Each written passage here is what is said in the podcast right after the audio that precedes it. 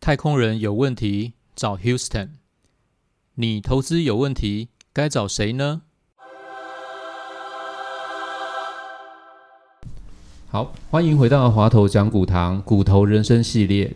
我们之前谈到的股票是什么？相信大家对股票应该有一点最基本的概念。那如果知道的投资人，就不妨再听一下，复习一下这些观念。好，我们接下来要谈的是什么人适合以股票来作为投资标的。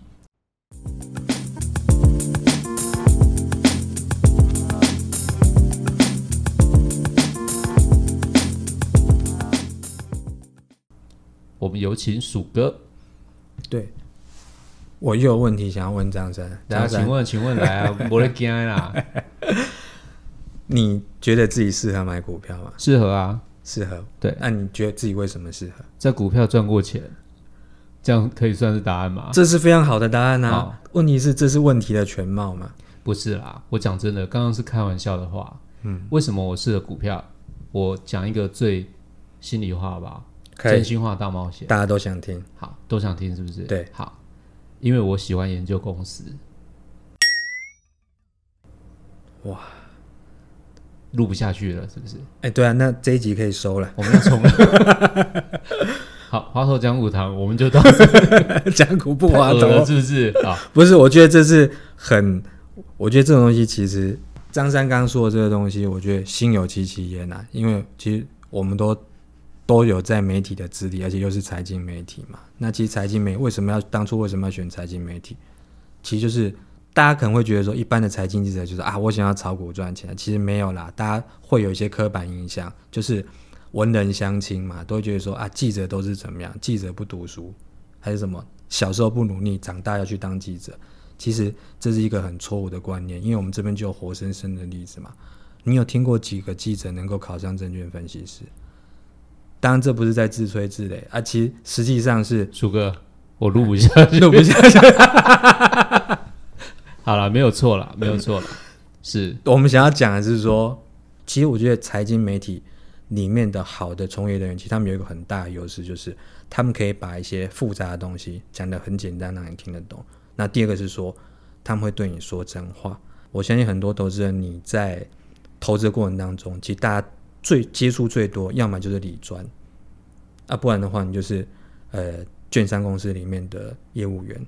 那我不是说他们不会对你说真话，只是因为他们背后的公司的目的是要盈利，所以他们有时候必须要推他们想要推给你的产品。那那个产品未必不好，但是有时候它可能不会带来让你达到你预期想要的目标。而且我觉得这个东西是我自己以前有在业界待过，我也知道所谓的某些业绩的压力，便是说他可能没办法真的很公正客观带给你一个好的财经资讯。让你知道怎么去好好的投资。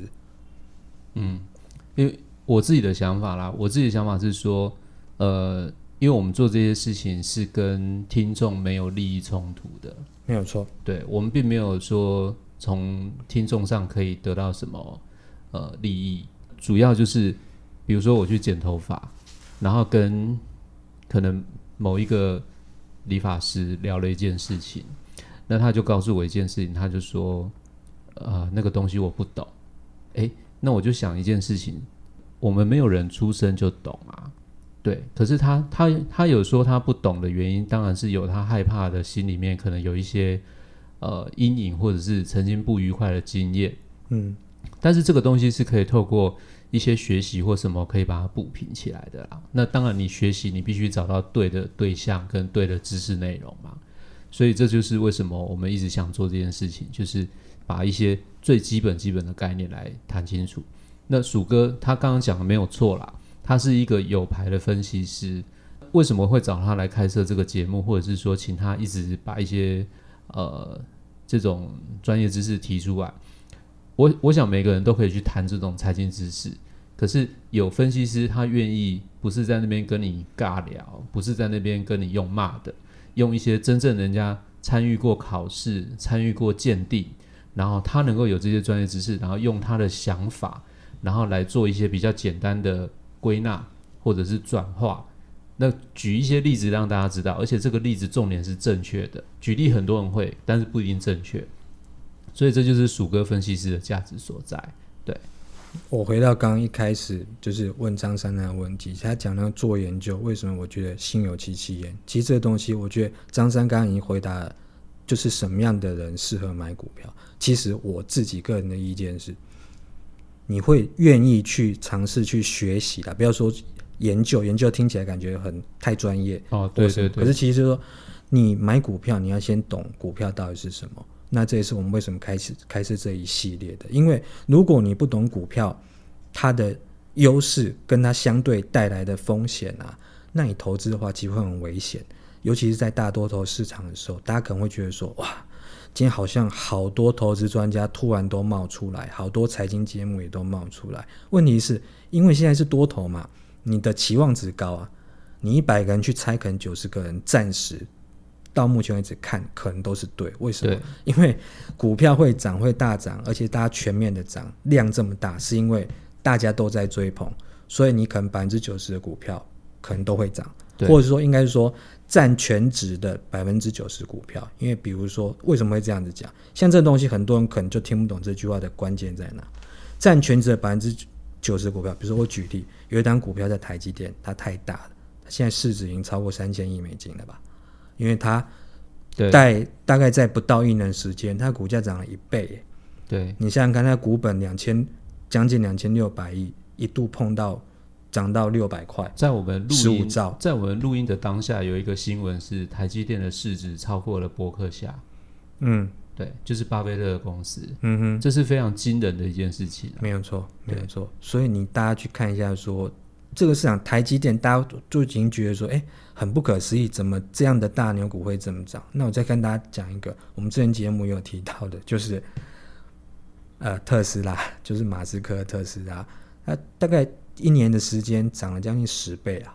嗯，对啊，所以它股价前一阵也有说，哎，它的身价变成全球的首富。对，这个东西其实是大家非常难想象，因为大家可能会觉得说，哎，马斯克他特斯拉之前大家都听过，问题是觉得它好像没那么大。可问题是说，因为他个人持股多，第二个是说，它股价真的叫暴涨，一年涨十倍，那个东西其实是非常恐怖的一件事情，而且是在两年前，大家可能会觉得说，它的股价四百美金，大家都觉得太高，因为它那时候四百美金是相对高的。对。可你把它还原全值，它之前股票拆分过，你还原全值之后，它的股价涨到八百多块，快九百块美金。对啊。等于是说，你把之前拆分五股乘回去，等于是你还原全值之后是四千美金，涨了十倍，你能够想象吗？没有最高，只有更高。对，那其实那大多数市场的时候，其实股票就是这样循环。十几年前的原物料大多头，就是呃科技泡沫之后到零八年之前那一段原料包，其实这这样的股票其实是股比比皆是。对，这一年二十年来市场其实都是这样子。问题是说我们。看到媒体会报道或大家会看到的新闻，一定都是赚钱的新闻，呃，神奇投资的故事，人家不会把那种惨痛惨赔的东西，尤其在大多头拿出来提醒你。但是我觉得这边一定要提醒各位，就是你要投资股票，你一定要有风险意识。越是大多头的时候，你越要风险意识。你不要想说你每天都在过年，或者说很多人会知道说，即便你现在手上是有获利。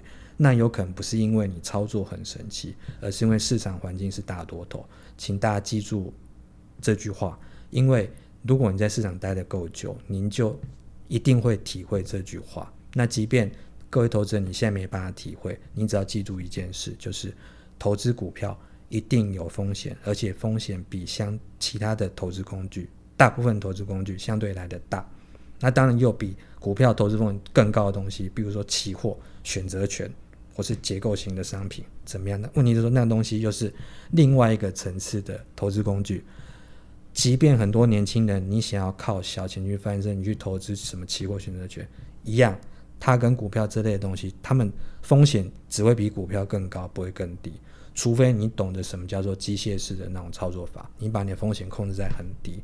但是通常年轻人你会进来这个地方这个市场，你只想要赚快钱。通常你都不会想到这么多，所以这个这一个小单元是要提醒大家说，到底什么样适合买股票。真的真心的奉劝各位，你会愿意去学习做研究，知道到底什么是股票，股票风险在哪里？你会不会去做产业研究、总经研究、个别公司研究？你至少有一个基本面的东西的话，它会在你遇到在海上遇到大风大浪的时候，你会有一个判断基准，你会知道说，哦，原来过两天气象预报之后会天晴，那有些风雨是短暂的。当你在风和日丽的时候，你可能你有做研究、做基本面分析，你可能知道说，可能过一阵子暴风雨就会来了。这个东西可以协助你在未来做买股票、做所谓的主动投资的时候，可以让你的一路上的航行旅程，你可以比较可以安然度过。说它的暴风雨的状况来的时候，你该怎么应对？知道怎么处理就对了，才不会手足无措就对了。没错，好，我们希望大家都可以手舞足蹈啦，不要手足无措。好，好，OK，那今天就是我们简短的分享，滑头讲股堂。讲股不滑头，好，我们下次见哦。拜拜。